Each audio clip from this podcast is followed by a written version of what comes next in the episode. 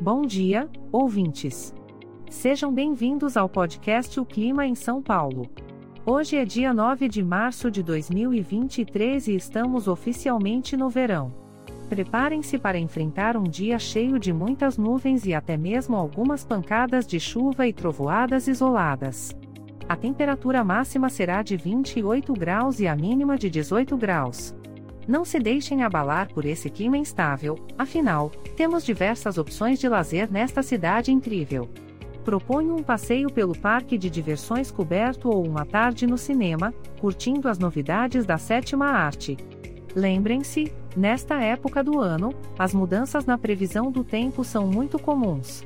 Por isso, mantenham-se sempre informados e não se esqueçam do guarda-chuva. Este podcast foi gerado automaticamente usando inteligência artificial e foi programado por Charles Alves. As imagens e músicas são de licença livre e estão disponíveis nos sites dos artistas. Os dados meteorológicos são fornecidos pela API do Instituto Nacional de Meteorologia. Se quiser entrar em contato, visite o site www.oclimaemsaopaulo.com.